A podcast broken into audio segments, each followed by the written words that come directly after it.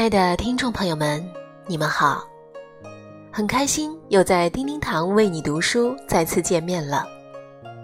本期节目要跟大家分享的是：逆境要稳，顺境要定，失意要达，得意要淡。逆境要稳，稳住局面，再做打算。一个人的一生不可能是一帆风顺的，总会遇到这样那样的困难。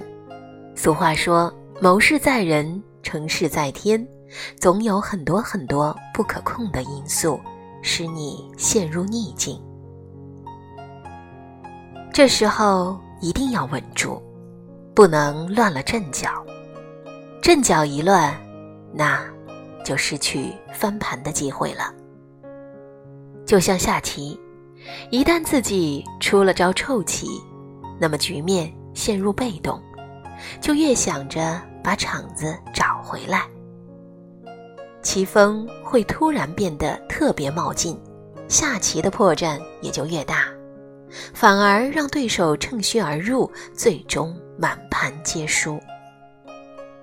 遇到逆境，要先稳住，你要做的。不是接下来立刻就要赢，而是现在不能输。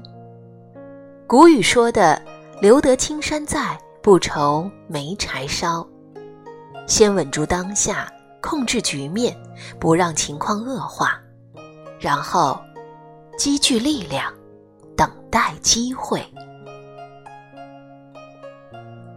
顺境要定，逆境比顺境更值得警惕。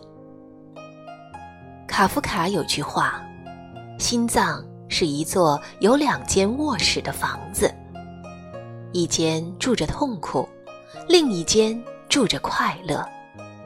人不能笑得太响，否则笑声会吵醒隔壁房间的痛苦。”俗话说得好：“否极泰来，乐极生悲。”一时的顺境。不代表永远的顺境，一时的欢乐未必是永远的欢乐。运气不可能永远站在你这里。一个人顺风顺水获得成功不是本事，一个人能扛住逆境才是能力。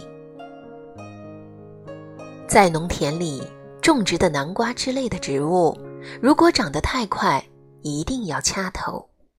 如果不掐头的话，它就不长瓜。顺境的人容易飘，不扎实，就像这南瓜一样。顺境中更要定住心，扎扎实实，才能结果。春秋时期，楚国宰相孙叔敖位极人臣，却不给后代留财产。临死之前，他嘱咐儿子回乡耕种，还特地给儿子挑了一块贫瘠之地做封地。孙叔敖认为封地不肥，子孙不得不勤恳节俭，慢慢积累，这才是孩子成才的好方法。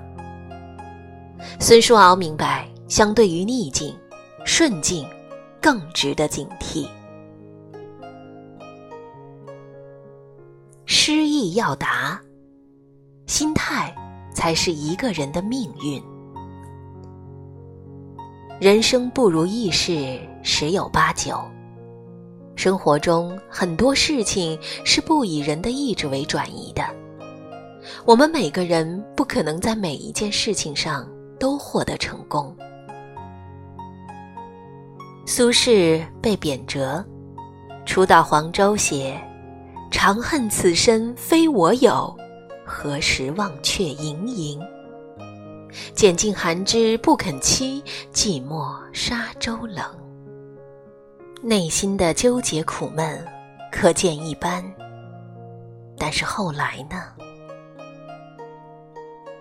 苏东坡被贬到更远的海南，他写：“日啖荔枝三百颗，不辞长作岭南人。”因为苏东坡想开了，心态上的达观让山水都换了颜色。而且人一旦达观，还能开拓出另一片领域，在失意处做成如意的样子。他在海南教化百姓，教民耕田，在一个荒蛮之地实现自己济国安民的理想。没有一种命运是对人的惩罚，怨天尤人、自暴自弃，才是真正的悲剧。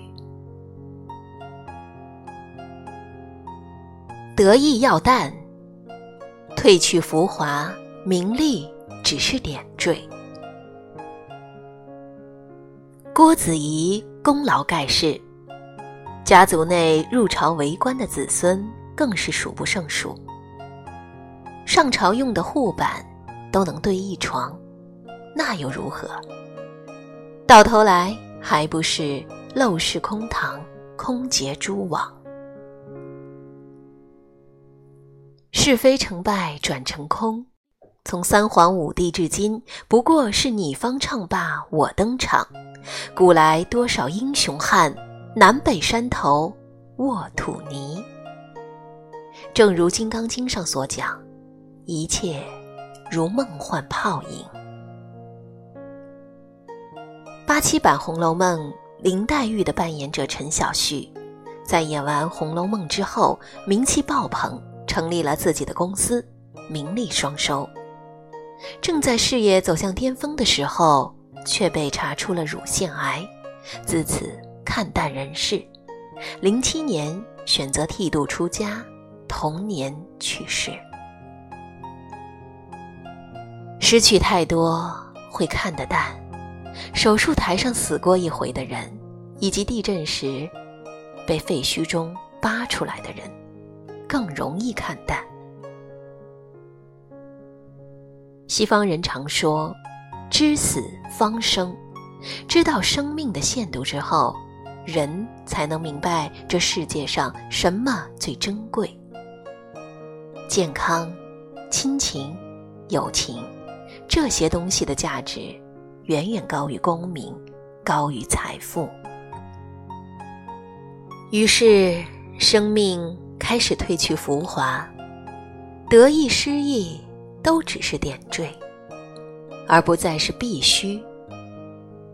这样的人就开始有了一个牢不可破的家园，名利的来去再也无法惊扰到他内心的安宁了。